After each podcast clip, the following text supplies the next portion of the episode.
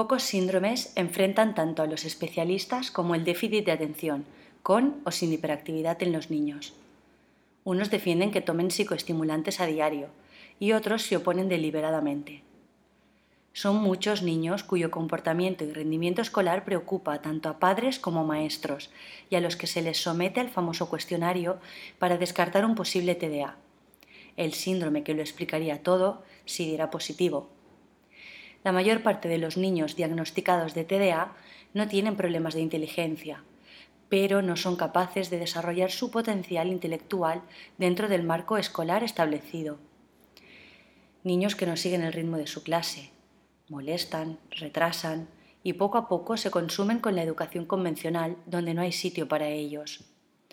Para superar el día a día se recurre a fármacos para atenuar esa naturaleza dispersa y excitable. Se les da una sustancia química llamada metildenilato, o más conocida por uno de sus nombres comerciales, el Ritalin. Esta sustancia altera el metabolismo de su cerebro. Su principio activo es un derivado anfetamínico, la pastilla que los aquieta, y da tregua a los que los rodean. Por el contrario, sus efectos a largo plazo no están tan bien documentados. ¿Por qué existen posturas tan enfrentadas? Muchos médicos creen que el poco autocontrol de estos niños tiene una causa genética, que es un trastorno metabólico congénito. Los psicólogos evolutivos, en cambio, explican este cuadro sintomático por las creciente sobrecarga de estímulos a la que están sometidos los niños y por una menor disposición de los padres a educar a sus hijos como lo que son, niños. Los niños tienen que aprender a manejar sus arrebatos, asumir sus talentos y conocer sus dificultades, superar conductas y experimentar nuevos estímulos. Reflexionemos sobre esto que dicen los psicólogos evolutivos. La creciente sobrecarga de estímulos. Veo a niños que se entretienen con móviles y tabletas mientras viajan en el metro o permanecen sentados en una sala de espera para que no armen follón, que no tienen ni cinco minutos al día para aburrirse y no hacer nada, porque todo su día está planificado, lleno de obligaciones, tareas, actividades y compromisos. En cuanto a, lo de no los educamos como niños, también veo a niños de 6 y 7 años preocupados por los exámenes, desmotivados porque no, no se les da bien una asignatura concreta, con bajo autoestima porque no consiguen aprender a leer rápido, por ejemplo, siempre pendientes de que les digan lo que tienen que hacer y cómo lo tienen que hacer. Cansados porque todos los días van cargados de tareas y deseosos siempre de que llegue el fin de semana, a no ser que tengan examen el lunes. Desde mi rol terapéutico observo la enorme exigencia a la que están sometidos los niños de hoy siendo al mismo tiempo valorados en casi todos los ámbitos. Y no solo eso, ante una sintomatología que pide a gritos una búsqueda profunda y concienzuda de las causas que pueden estar alterando su comportamiento atencional, nos contentamos en averiguar si su coeficiente intelectual es normal y rellenar unos cuestionarios que determinarán si los sedamos o no para que estén más tranquilitos. Yo no soy especialista en el tema, pero sí tengo mucho que decir en consulta recibo a niños que vienen con el diagnóstico de TDA o les están haciendo las pruebas, cuestionarios y test de inteligencia en la mayoría de los casos.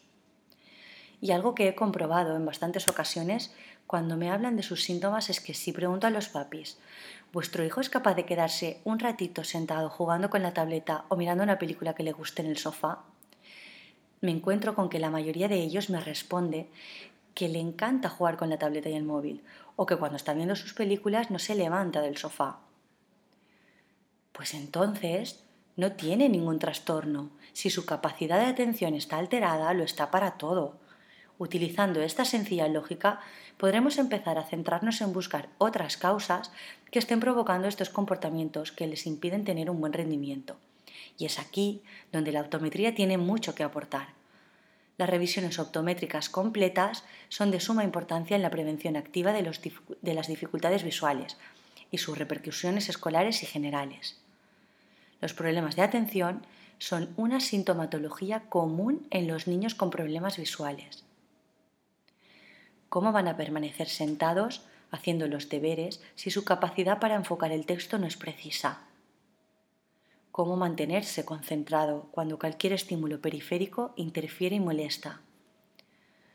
cómo obtener la suficiente energía para mantener la fijación en un punto si los ojos se mueven de manera descontrolada.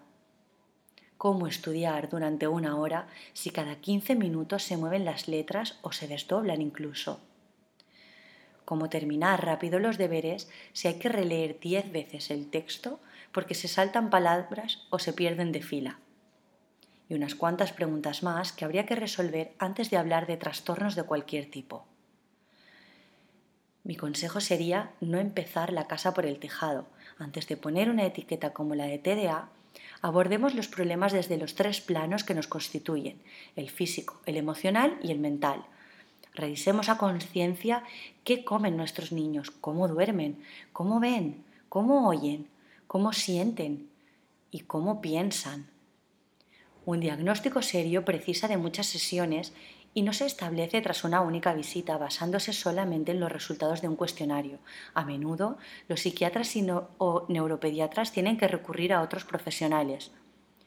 Como ya he señalado antes, el procedimiento no solo debe incluir un extenso cuestionario a los padres sobre el desarrollo del niño y el contexto familiar, sino que también se deben realizar exploraciones neurológicas, análisis sanguíneos, exámenes perceptivos, visuales, auditivos. Por ese motivo, el esquema general del tratamiento debe ajustarse a cada caso particular y no se debe aplicar solo en una consulta, sino que deben ponerlo en práctica los padres, los maestros, los pedagogos del colegio y todos aquellos profesionales más adecuados al tipo de terapia que el niño necesita. Y por otro lado, también debemos cuestionarnos hasta qué punto tener quietos y callados a los niños es sano, aunque las características de la escolaridad así lo requieran. Te mando un abrazo y te doy las gracias por haberme escuchado.